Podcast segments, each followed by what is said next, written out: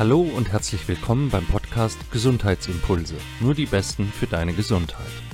Wir möchten dir mit unserem Podcast die besten Coaches, Mediziner, Therapeuten und Experten zu allen möglichen Themen rund um die Gesundheit vorstellen, damit du von ihren besten Tipps, Tricks und Impulsen inspiriert wirst.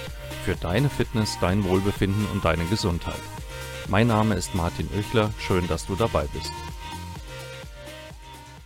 Herzlich willkommen zu einer neuen Podcast-Folge von Gesundheitsimpulse.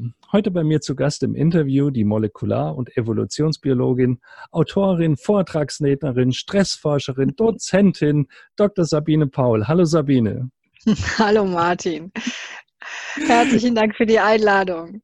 Sehr gerne. Ich habe ja schon einige deiner Tätigkeitsfelder jetzt gesagt. Du bist ja nun wirklich auf vielen Kanälen zu finden.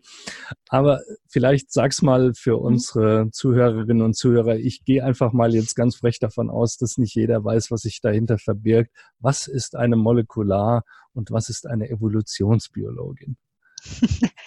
ja, molekular heißt einfach, man forscht in den Genen, man schaut sich die Mikroorganismen auf der Haut, im Darm oder wo die sich sonst so tummeln an oder wie sie leckere Nahrungsmittel zubereiten. Das war so ein bisschen der Schwerpunkt in meinem Studium auch. Okay. Also was macht uns krank, was hält uns gesund, was kann man leckeres essen? Das sind die Mikroben und alles, was so in diesem Bereich auch Immunologie ist, alles, was man nicht sehen kann, aber irrsinnig spannend für die Gesundheit oder fürs Essen ist. Das ist molekular. Und ähm, ja, die Evolution, die geht den anderen Weg. Das ist die Adlerperspektive auf das, wie sich Menschen entwickelt haben im Lauf von ja, rund zwei Millionen Jahren. Und dann stellt man ein bisschen andere Fragen als Evolutionsbiologe. Man fragt erst ein bisschen, warum sind denn die Dinge so, wie sie sind und nicht nur einfach, wie sind sie denn, wie funktionieren sie. Das kombiniere ich sehr gerne, wenn es um diese Themen äh, Gesundheit, Ernährung geht. Und äh, ja, dann hast du eine andere Perspektive weg von Trends, mehr auf das, was die Biologie tatsächlich ausmacht seit Millionen von Jahren. Aber du vergisst nicht, dass die Menschen individuell sind. Das ist das Molekulare, weil jeder hat ja so ein bisschen in seinen Genen, in seinem Stoffwechsel andere Besonderheiten. Und ja, in der Kombination ist es unglaublich spannend. Okay, das heißt, du hast ursprünglich mal Biologie studiert und du hast ja auch einen Doktortitel ne, in, in, Biologie dann promoviert. Mhm. Und äh, diese beiden Themen, die du jetzt genannt hast, waren dann Spezialisierungen, die sich im Laufe deiner Tätigkeiten dann gezeigt haben. Genau, ja, man mhm. wählt ja bestimmte Fachgebiete oder Fachrichtungen oder Arbeitsmethoden aus und das waren dann die Schwerpunkte.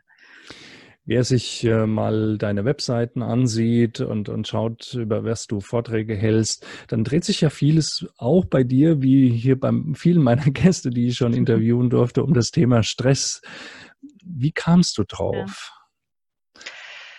Naja, ich war zum einen mal selbst betroffen, wenn man so will, als äh, Leitungskraft lange Jahre angestellt. Da hat man natürlich eine ganze Menge Stress. Also die, den Tag zu handeln, den Druck, auch den psychologischen auszuhalten. Wenn du eine Familie hast und das in Einklang bringen möchtest, dann ist so ein Stresslevel im modernen Leben ziemlich hoch. Ähm, das Zweite ist, dass ich mir unter diesem Aspekt der Evolution äh, angeschaut habe, wie funktioniert denn artgerechtes Leben? Also im Sinne von, was können wir lernen von dem, wie unsere Vorfahren gesund geblieben sind, auch in Stresssituationen und was ist bei uns so ein bisschen aus dem Lot geraten? Das war ein, ein sehr wichtiger Punkt, der kam über die artgerechte Ernährung, mit der ich mich intensiv beschäftigt habe und da kommst du automatisch auch drauf, dass es viele Faktoren gibt, die Einfluss nehmen auf unsere Ess- und Lebensweise, die irgendwie nicht mehr passen. Und dann bin ich in dieses Thema Stress und Burnout am Rande, dann kommt man schnell in Richtung Depression und es, es kommt immer wieder alles zusammen unter dem Aspekt, was tut uns heute nicht gut und was können wir ein bisschen lernen aus dem Aspekt auf, wie war es denn früher? Ja, mhm. also sich auch wieder ein bisschen an der Natur zu orientieren, draußen an der Natur, aber auch um, an unserer eigenen Natur zu orientieren. Woher wissen wir denn, wie es früher war? Es heißt ja immer, in der Steinzeit haben die Menschen so und so gelebt und sich so und so ernährt. Ähm, nimm uns mal so ein bisschen mit auf diese diese Forschungsreise, woher weiß man das? Na, das ist ein ganz tolles Puzzle, was sich auch aus verschiedenen Fachdisziplinen zusammensetzt. Ähm, die meisten kennen sicherlich Archäologen, die Grabungen machen. Dann findet man irgendwelche Knochen, Essensreste ähm, und baut sich dann so das Bild zusammen. Ne? Also wer war damals an diesem Ort? Man kann ja dann auch über die ähm, Zeitbestimmung feststellen, wie lange das her ist. Wie sah das so wahrscheinlich aus? Das ist klassisch Archäologie. Dann hast du Molekularbiologie. Das heißt, wir können inzwischen schauen aus dem Material, was die Archäologen finden, welche Gene sind da aktiv in diesem Material, in diesen Knochen zum Beispiel. Ja, und wie unterscheiden die sich von dem, was heute ist? Was hat sich denn verändert? Mhm. Ähm, zum Beispiel, ja, war, hat, konnten die damals Milch verdauen oder nicht? Ja, also solche Analysen kannst du inzwischen auf genetischer Ebene machen und kombinierst es dann mit diesen Funden. Dann gibt es natürlich die Verhaltensforscher. Also es gibt ganz viele Berichte von Verhaltensforschern, die seit ja, 100, 150 Jahren immer wieder zu noch lebenden Naturvölkern äh, gefahren sind und aufgeschrieben haben, was sie dort beobachtet haben. Und dann siehst du natürlich auch im Verlauf der Zeit, was sich bei denen ein bisschen verändert. Und es gibt leider nicht mehr allzu viele heute, aber es gibt noch ein paar solcher Naturvölker. Und da kann man natürlich Dinge sehen, die man an verbuddelten oder ja in, im Stein liegenden Knochen nicht findet. Ja, also mhm. tatsächliches Verhalten oder das, was du in Fachliteratur nicht findest. Mich hat interessiert, können die zum Beispiel salzen, pfeffern, würzen oder so, wenn die auf der Jagd in der Savanne sind, wie, wie, was essen die denn so? Das findest du in keiner Fachliteratur. Dafür muss man dann halt mal vor Ort selbst sein und schauen. Das heißt, der Buschmann hat, hat wahrscheinlich nicht die Pfeffermühle dabei, ne?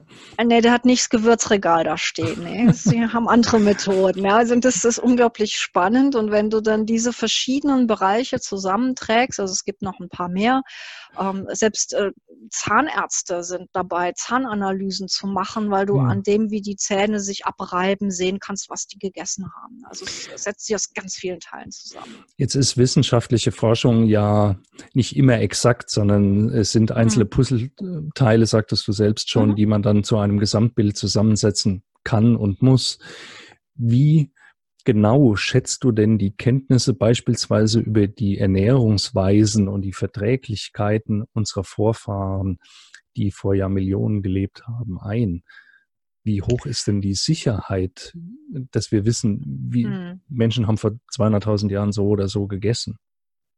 Naja, sie ist, ich würde mal sagen, schon relativ groß, wenn du dir das auf die jeweiligen Fundstätten anguckst, weil man das sehr ziemlich gut wirklich an dem mhm. festmachen kann, äh, was da gefunden wird.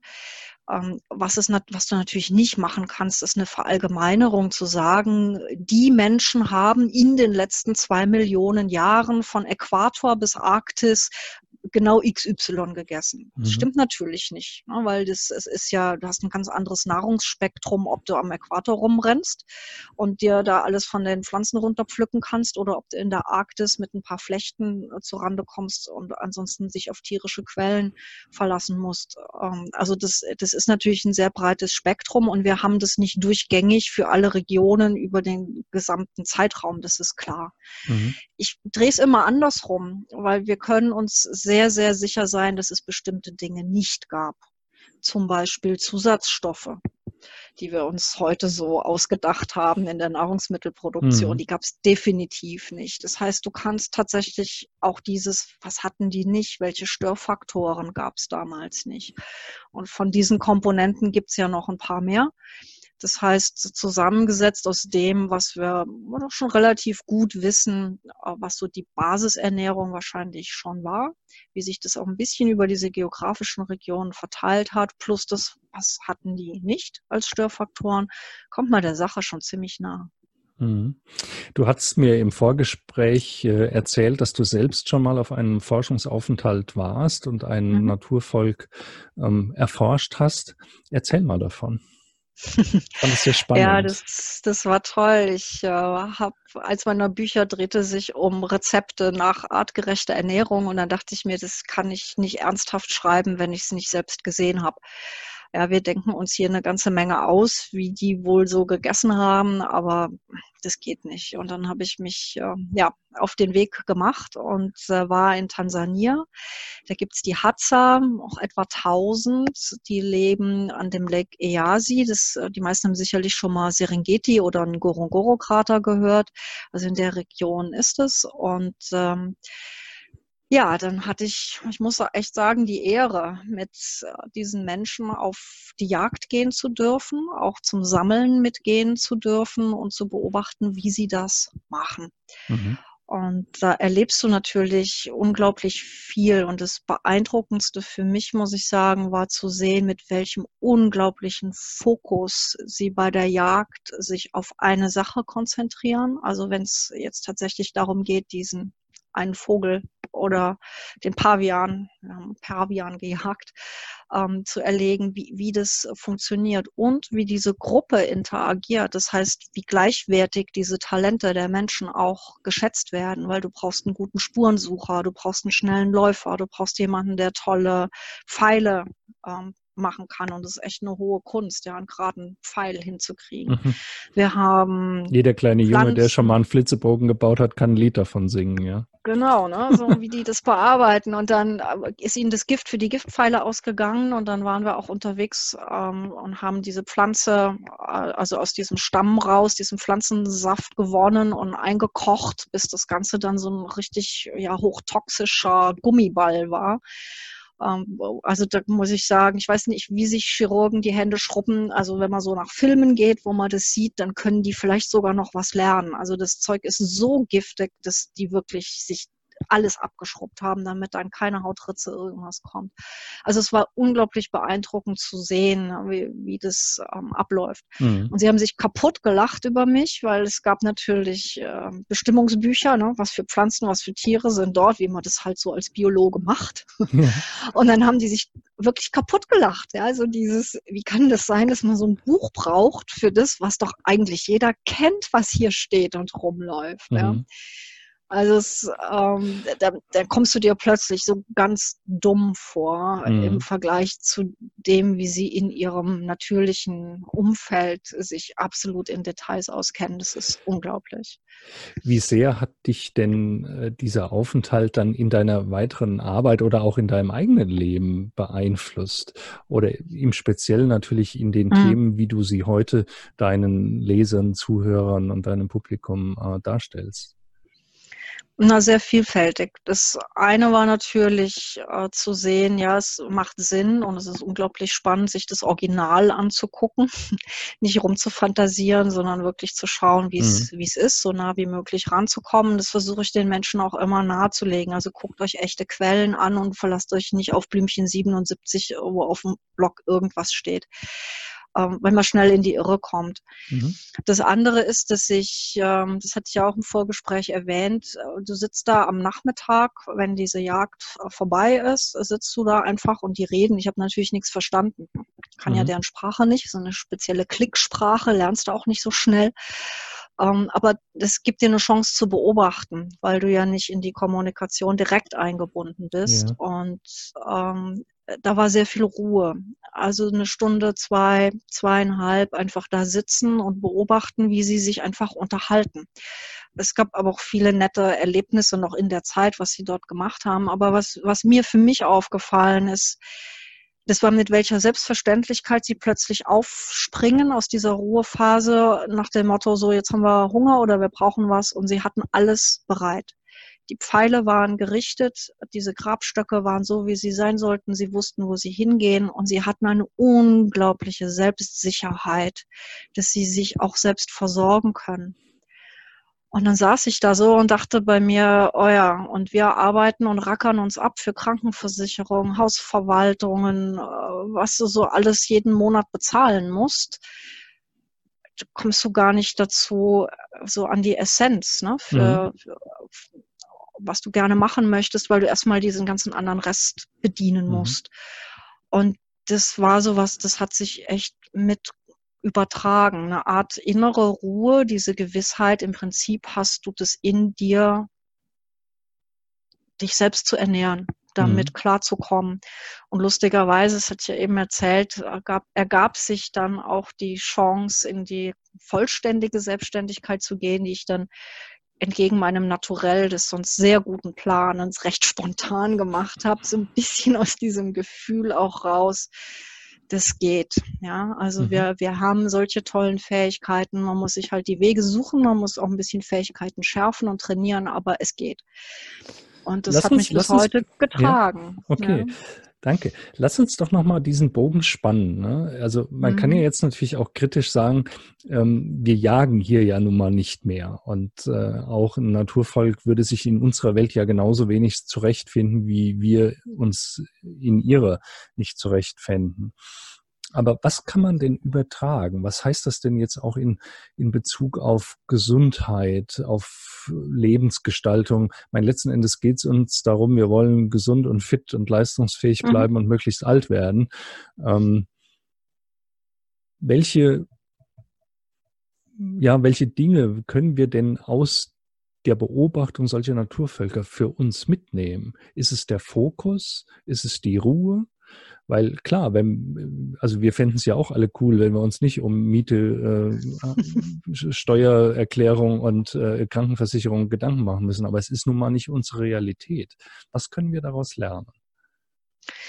Naja, was du lernen kannst, sie müssen ja auch mit Widrigkeiten umgehen. Das sind natürlich andere als äh, mhm. die, die wir hier so haben. Aber was ich jetzt wirklich aus meiner Beobachtung sagen würde, wenn Sie was machen, dann machen Sie es in dem Moment, in dem Sie sind. Sie sorgen aber auch vor. Das heißt, es ist im Grunde alles bereit für den Moment, wo du es brauchst. Und es wird trainiert. Die trainieren das, das Schießen mit dem Bogen. Ja, und es ist ein bisschen ein Spiel, so wie wir halt auch manche Sachen trainieren ähm, mit Spielen oder mit Hobbys. Ähm, und sie, sie üben die Fähigkeiten, die sie brauchen, recht locker und sie haben immer Rhythmen. Und ich glaube, das ist, wenn man darauf achtet, egal in welcher Welt man da unterwegs ist, ja, bei Ihnen in der Savanne oder bei uns, wenn du darauf achtest, dass du diese natürlichen Rhythmen die dein Körper dir ja auch signalisiert. Du hast Hunger, du bist satt, du bist müde, du bist wach, du willst was unternehmen, du möchtest Ruhe haben. Wenn man diese Dinge versucht tatsächlich ähm, wieder stärker und bewusster zu integrieren mhm. und wenn man merkt, dass es an irgendeiner Stelle zu lange diesen Rhythmus nicht mehr gegeben hat, ähm, da wieder hinzukommen, sich das wirklich ganz konkret vorzunehmen. Also vorzunehmen nicht im Sinne von Absicht, sondern es sich quasi auf den Tisch zu packen und zu sagen, okay, mhm. was mache ich denn jetzt damit? Wie kriege ich das wieder in, in, ja, wir sagen in eine Balance. Ne? Und was, was ich von dort wirklich mitgenommen habe, ist dieses Sorg vor für die Situation, wo du das brauchst in Situationen, wo du ein bisschen Luft hast. Also mhm. Also wir japsen immer so von einem Ding zum nächsten. Kaum haben wir irgendwas erledigt, springen wir schon wieder auf was Neues, aber wir sind oft nicht präpariert. Und was ich mir seitdem so ein bisschen angewöhnt habe, ist im Grunde nicht die Pausen zu vertagen, auf wenn ich dann fertig bin, sondern mir drei, fünf Minuten, bevor ich was Neues beginne, Zeit zu nehmen und wenn du in dem Moment dich fokussierst und dir Gedanken machst, was brauche ich jetzt, wie ist jetzt deine Strategie, auf was kommt es an, oh, vielleicht hast du sogar noch was vergessen, was da noch dazugehört, wenn du diesen kurzen Moment der Pause vorab machst, bist du ganz oft deutlich entspannter deutlich strukturierter. Es stresst dich alles nicht mehr so, weil du auch wieder das Gefühl der Kontrolle kriegst. Und das haben die ganz extrem. Also mhm. dieses sei präpariert für den Moment, wenn er kommt. Aber dann auch voll fokussiert. Dann fokussiert. Also ne? das, dann wird nicht noch 20 Sachen ja. nebenher gemacht. Ja. Das, was du jetzt beschrieben hast, ist im Grunde ja das, was wir heute mit dem modernen Wort und schon fast ein bisschen abgedroschenen Wort Achtsamkeit äh, beschreiben. Ne? Also alles mm, fokussiert, ja. aber mit einer gewissen Gelassenheit auch anzugehen. Es kann Gelassenheit sein, es kann natürlich auch eine Anspannung sein, ja, dass mhm. du dich, ähm, also die sind nicht entspannt in dem Sinne, wenn du sie siehst. Ne? Das, mhm. ähm, das ist auch, es ist ihnen auch nicht egal. Also dieses ähm, Achtsam hat ja sehr viel mit nicht bewerten zu tun. Die ja. bewerten sehr viel. Okay. Ähm, aber es geht tatsächlich darum, dass du dir die Zeit nimmst. Es gehört im Prinzip dazu, wie diesen Pfeil richtig zu machen und mhm. nicht den dahin zu schludern, weil ansonsten schießt der daneben. Ne? Der trifft das Tier mhm. nicht oder du gehst den Pfeil suchen, findest ihn nicht mehr, obwohl du stundenlang an dem Ding rumgearbeitet hast. Das heißt, diese, es ist eine Art Präzision, auch in dem sich Zeit nehmen, sich vorzubereiten. Und okay. da wird auch bewertet, worauf kommt es an? Ja, mhm. was willst du vermeiden und wo möchtest du hin? Das war bis hierhin der erste Teil unseres Interviews. Ich hoffe, du hast wieder wichtige Impulse bekommen. Wenn es dir gefallen hat, hör dir sehr gerne auch den zweiten Teil an, der ist mindestens genauso interessant, den gibt's nächste Woche. Lass mir eine gute Bewertung und eine Rezension auf iTunes da, wenn du den Podcast hierüber hörst. Ansonsten freue ich mich natürlich sehr über Feedback, Kommentare, Anregungen und Meinungen auf YouTube oder auf Instagram und Facebook unter den entsprechenden Posts zu dieser Folge. Bis nächste Woche, bleib oder werde wieder gesund. Dein Martin Oechler von gesundheitsimpulse.com.